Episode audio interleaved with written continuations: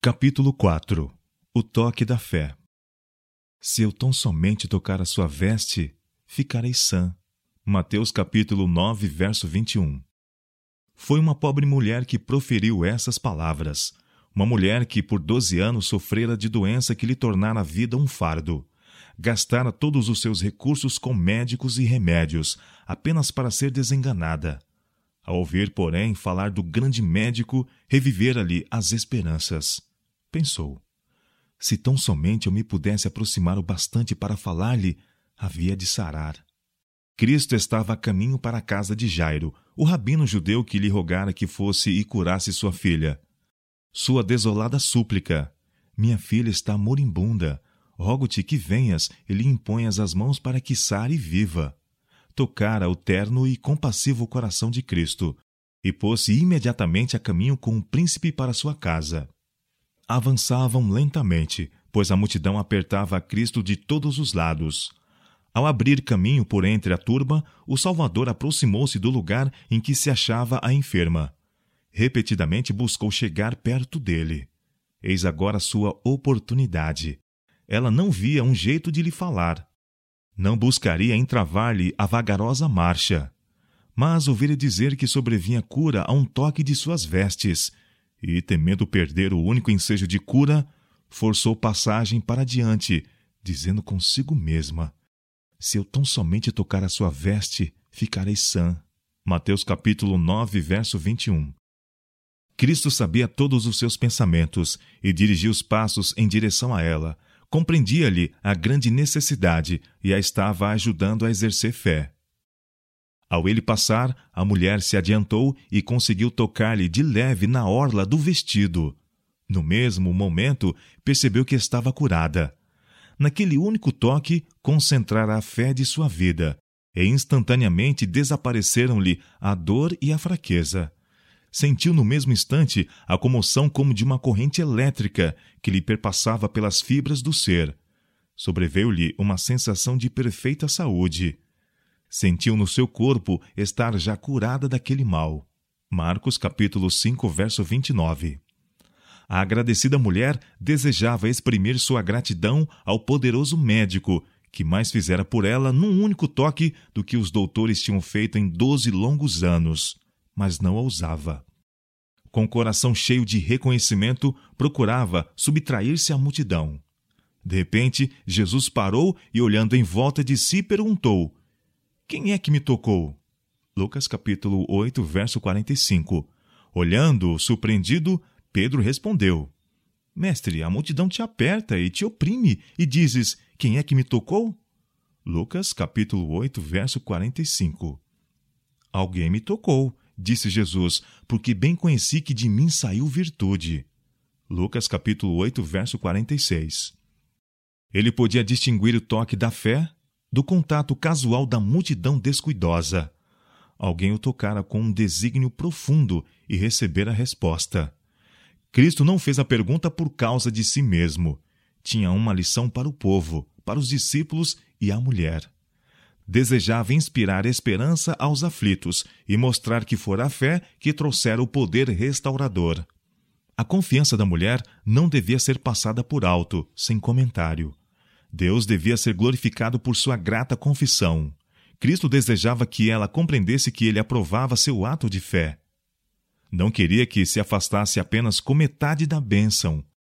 Ela não devia ficar sem saber que ele conhecia seu sofrimento, nem seu compassivo amor, e sua aprovação à fé que depositara em seu poder de salvar perfeitamente a todo que a ele se dirige. Olhando para a mulher, Cristo insistiu em saber quem o havia tocado.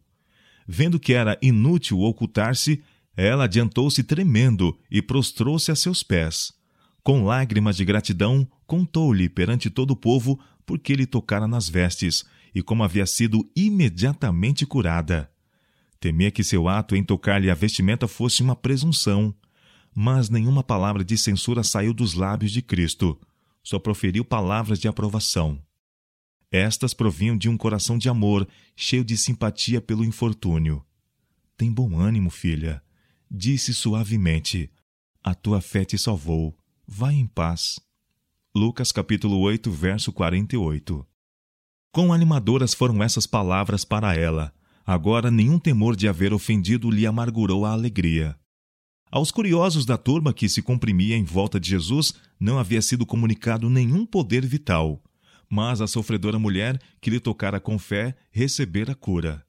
Assim, nas coisas espirituais, difere o contato casual do toque da fé.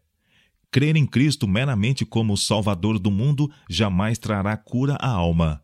A fé, que é para a salvação, não é um simples assentimento à verdade do Evangelho. Fé verdadeira é a que recebe a Cristo como Salvador pessoal. Deus deu seu Filho unigênito para que eu, crendo nele, não pereça, mas tenha vida eterna. João capítulo 3, verso 16.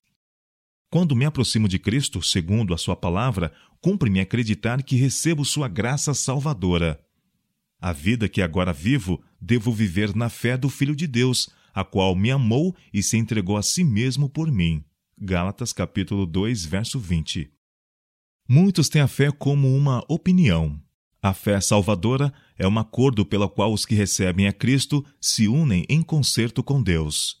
Uma fé viva quer dizer aumento de vigor, segura confiança, pela qual, mediante a graça de Cristo, a alma se torna um poder vitorioso.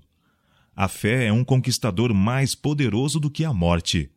Se o doente puder ser levado a fixar com fé os olhos no poderoso médico, veremos maravilhosos resultados. Ela trará vida ao corpo e à alma. Ao trabalhar em favor das vítimas de maus hábitos, em lugar de lhes apontar o desespero e a ruína para os quais se precipitam, fazei-os volver os olhos a Jesus. Fazei-os fixá-los nas glórias do celestial. Isso fará mais pela salvação do corpo e da alma do que farão todos os terrores da sepultura quando postos diante dos destituídos de força e aparentemente de esperanças. O servo de um centurião estava enfermo de paralisia. Entre os romanos, os servos eram escravos, comprados e vendidos nos mercados, e muitas vezes tratado rude e cruelmente. Mas o centurião era eternamente afeiçoado a seu servo e desejava grandemente seu restabelecimento. Acreditava que Jesus podia curá-lo. Não tinha visto o Salvador, mas as notícias que ouvira lhe haviam inspirado fé. Apesar do formalismo dos judeus, esse romano estava convencido de que a religião judaica era superior à dele. Já rompera as barreiras do preconceito e ódio nacionais que separavam o vencedor do povo vencido manifestava respeito pelo culto a Deus e mostrara bondade para com judeus como seus adoradores. Nos ensinos de Cristo, segundo lhe haviam sido transmitidos, ele encontrara aquilo que satisfazia a necessidade da alma. Tudo quanto nele havia de espiritual correspondia às palavras do Salvador. Mas julgava-se indigno de se aproximar de Jesus e apelou para os anciãos dos judeus para que se apresentassem a petição em favor da cura de seu servo. Os anciãos apresentaram o caso a Jesus, insistindo nas palavras: É digno de que lhe concedas isso, porque ama nossa nação e ele mesmo nos edificou a sinagoga.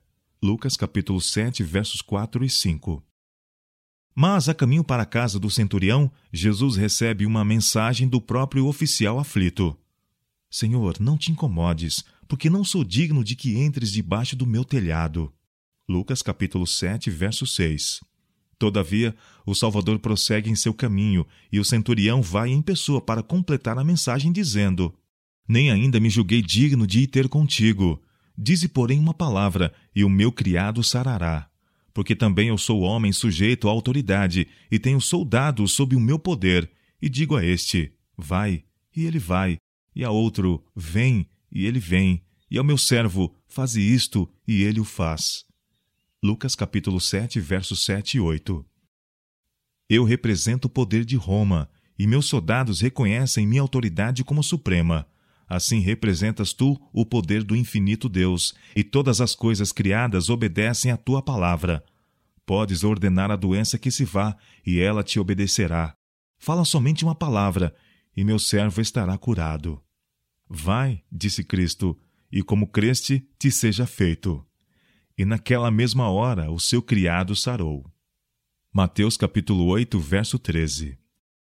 Os anciãos judaicos haviam recomendado o centurião a Cristo por causa do favor mostrado à nossa nação. É digno, disseram eles, porque ele mesmo nos edificou a sinagoga. Lucas capítulo 7, versos 4 e 5. Mas o centurião disse de si mesmo: Não sou digno. Lucas capítulo 7, verso 6. No entanto, ele não temeu pedir auxílio a Jesus. Não confiou ele em sua bondade, mas na misericórdia do Salvador. Seu único argumento era sua grande necessidade. Da mesma maneira se pode aproximar de Cristo toda criatura humana. Não pelas obras de justiça que houvéssemos feito, mas segundo a sua misericórdia nos salvou. Tito capítulo 3, verso 5. Sentis que, por serdes pecador, não podeis esperar receber bênçãos de Deus? Lembrai-vos de que Cristo veio ao mundo para salvar pecadores. Nada temos que nos recomende a Deus. A alegação em que podemos insistir agora e sempre é nossa condição de inteiro desamparo, que torna uma necessidade seu poder redentor. Renunciando a toda confiança em nós mesmos, podemos olhar a cruz do Calvário e dizer: O preço do resgate eu não tenho, mas a tua cruz, prostrado, me sustenho. Se tu podes crer, tudo é possível ao que crê. Marcos capítulo 9, verso 23. É a fé que nos liga ao céu e nos traz força para resistir aos poderes das trevas. Deus providenciou em Cristo meios para vencer todo mau traço de caráter e resistir a toda tentação, por mais forte que seja. Mas muitos sentem que lhes falta fé e assim permanecem afastados de Cristo. Que essas almas, em sua impotente indignidade, se lancem sobre a misericórdia de seu compassivo Salvador. Não olheis a vós mesmos, mas a Cristo. Aquele que curar os enfermos e expulsara demônios quando andava entre os homens é ainda o mesmo poderoso Redentor. Agarrai, pois, suas promessas como folhas da árvore da vida. O que vem a mim, de maneira nenhuma o lançarei fora. João capítulo 6, verso 37. Ao irdes a ele, crede que vos aceitará, porque vos tem prometido. Nunca podereis perecer enquanto assim fizerdes. Nunca. Deus prova o seu amor para conosco, em que Cristo morreu por nós, sendo nós ainda pecadores. Romanos capítulo 5, verso 8. E se Deus é por nós, quem será contra nós? Aquele que não poupou a seu próprio filho, antes por todos nós o entregou, porventura não nos dará graciosamente com ele todas as coisas? Romanos capítulo 8, versos 31 e 32. Porque eu estou bem certo de que nem a morte, nem a vida, nem os anjos, nem os principados, nem as coisas do presente, nem do porvir, nem os poderes, nem a altura, nem a profundidade, nem qualquer outra coisa poderá separar-nos do amor de Deus que está em Cristo Jesus, nosso Senhor. Romanos capítulo 8, versos 38 e 39. De todas as doenças conhecidas no Oriente, a lepra era a mais temida.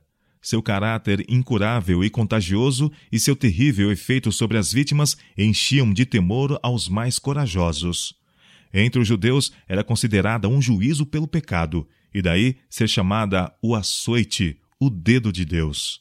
Profundamente arraigada, inextirpável, mortal, olhavam-na como símbolo do pecado. Pela lei ritual, o leproso era considerado impuro. Tudo quanto ele tocasse estava imundo. O ar era corrompido por seu hálito. Como uma criatura já morta, excluíam-no das habitações dos homens. Uma pessoa suspeita de estar com essa doença devia apresentar-se aos sacerdotes, os quais a examinavam e decidiam o caso. Se declarado leproso, era isolado da família, separado da congregação de Israel e condenado a se associar unicamente com outros leprosos. Não havia exceção nem mesmo para reis e príncipes. Um governante atacado dessa terrível doença devia renunciar ao trono e fugir da sociedade. Longe dos parentes e amigos, o leproso devia suportar a maldição de sua enfermidade. Era obrigado a publicar a própria desgraça, rasgar os vestidos e fazer soar o alarme, advertindo a todos para que fugissem de sua contaminadora presença. O grito imundo, imundo, vindo em lamentosos tons do solitário desterrado, era um sinal ouvido com temor e repulsão. Na região do ministério de Cristo achavam-se muitos desses sofredores. Quando um deles ouviu a notícia de sua obra, a fé começou a despontar em seu coração. Se ele pudesse ir a Jesus, seria curado. Mas como encontrar Jesus? Condenado como se achava a um completo isolamento, como se apresentaria ao médico? E Cristo iria curá-lo? Não poderia, como os fariseus e mesmo os médicos, proferir sobre ele uma maldição e adverti-lo a fugir da cidade? Pensou em tudo quanto lhe fora dito de Jesus. Ninguém que buscou seu auxílio foi mandado embora. O desgraçado homem decidiu procurar o Salvador. Apesar de excluído das cidades, quem sabe se não lhe seria possível cruzar-lhe o caminho em qualquer atalho das montanhas, ou encontrá-lo enquanto ensinava fora das aldeias. As dificuldades eram grandes, mas é sua única esperança. Ficando de longe, o leproso entendeu algumas palavras dos lábios do Salvador. Ele o viu pondo as mãos sobre os enfermos. Viu o coxo, o cego, o paralítico e os que estavam a morrer de várias doenças erguerem-se com saúde, louvando a Deus pela libertação. Sua fé se rebusteceu. Aproximou-se mais e mais da multidão que o escutava. As restrições impostas, a segurança do povo, o temor com que todos os homens o olhavam foram juntamente esquecidos. Pensou unicamente na bendita esperança da cura. Ele apresentou um repugnante espetáculo. A doença fizera tremendas marcas e seu corpo, em decadência, era horrível de ver-se. Ao avistá-lo, o povo recuou. Em seu terror, atropelavam-se uns aos outros para escapar do contato com ele. Alguns tentavam impedi-lo de se aproximar de Jesus, mas em vão. Ele nem os viu, nem os ouviu. Suas expressões de repugnância não o atingiram. Viu tão somente o Filho de Deus, ouviu unicamente a voz que comunica a vida. Avançando para Jesus, atirou-se aos seus pés com um grito: Senhor, se quiseres, pode tornar-me limpo. Mateus capítulo 8, verso 2.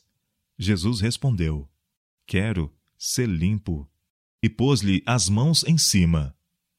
Imediatamente se operou uma mudança no leproso. Seu sangue tornou-se sadio, os nervos sensíveis, firmes os músculos.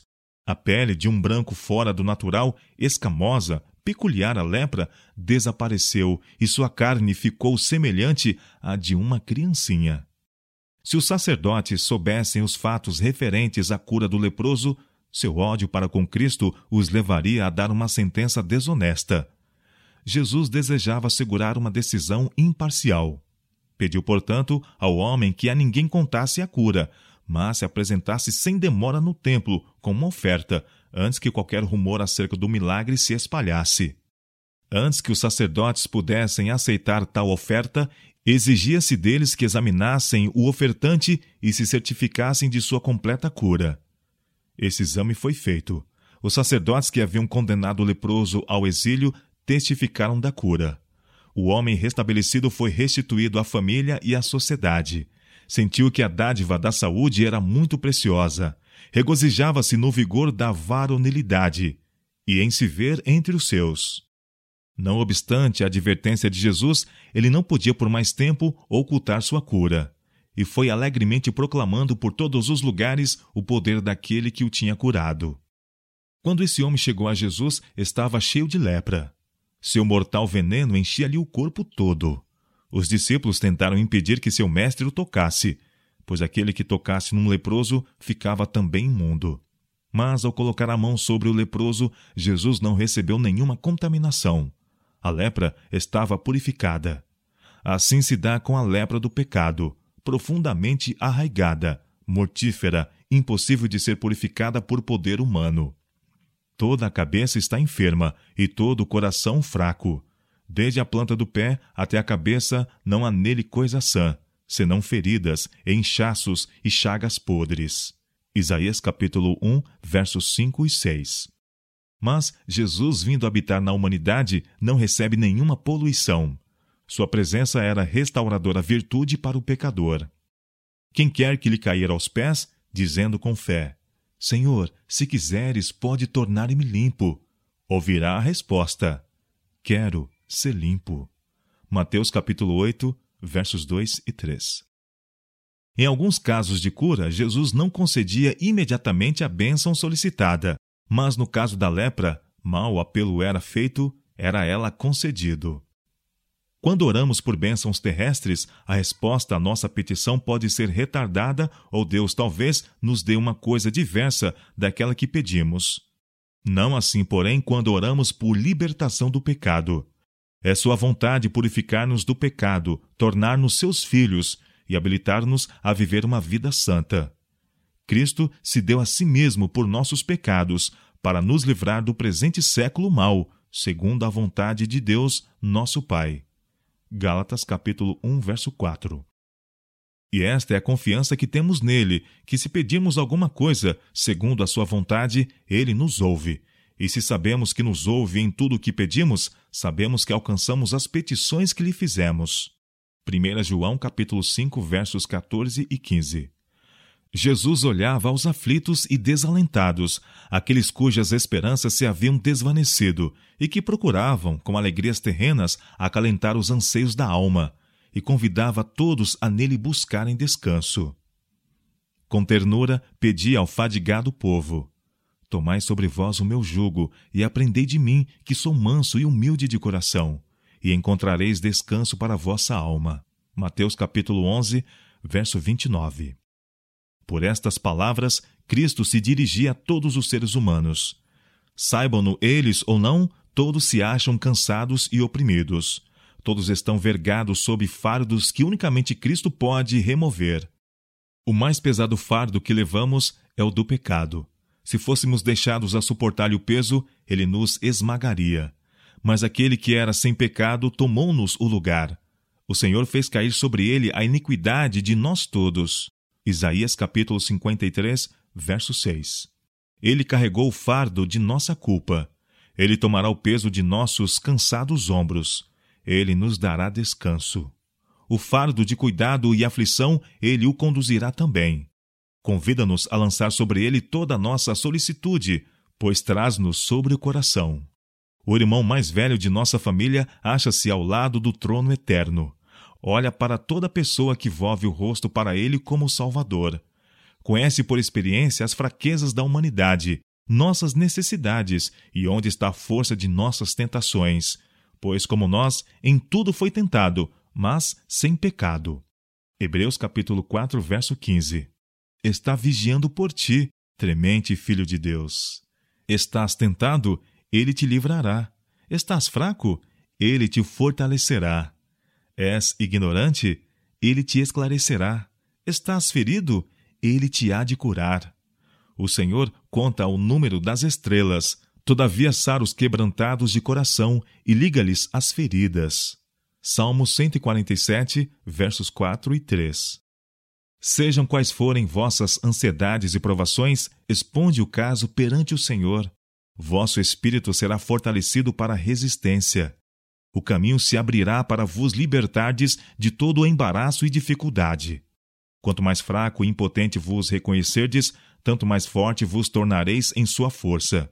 Quanto mais pesados os vossos fardos, tanto mais abençoado descanso em os lançar sobre vosso ajudador. As circunstâncias podem separar amigos, as ondas desassossegadas do vasto mar podem rolar entre nós e eles mas nenhuma circunstância, distância alguma pode nos separar do Salvador. Estejamos onde estivermos, ele se acha nossa mão direita para sustentar, manter, proteger e animar. Maior que o amor de uma mãe por seu filho é o de Cristo por seus remidos. É nosso privilégio descansar em seu amor, dizer: Nele confiarei, pois deu a sua vida por mim. O amor humano pode mudar, mas o amor de Cristo não conhece variação. Quando a Ele clamamos por socorro, Sua mão está estendida para salvar. As montanhas se desviarão e os outeiros tremerão, mas a minha benignidade não se desviará de ti, e o conserto da minha paz não mudará, diz o Senhor, que se compadece de ti. Isaías capítulo 54, verso 10.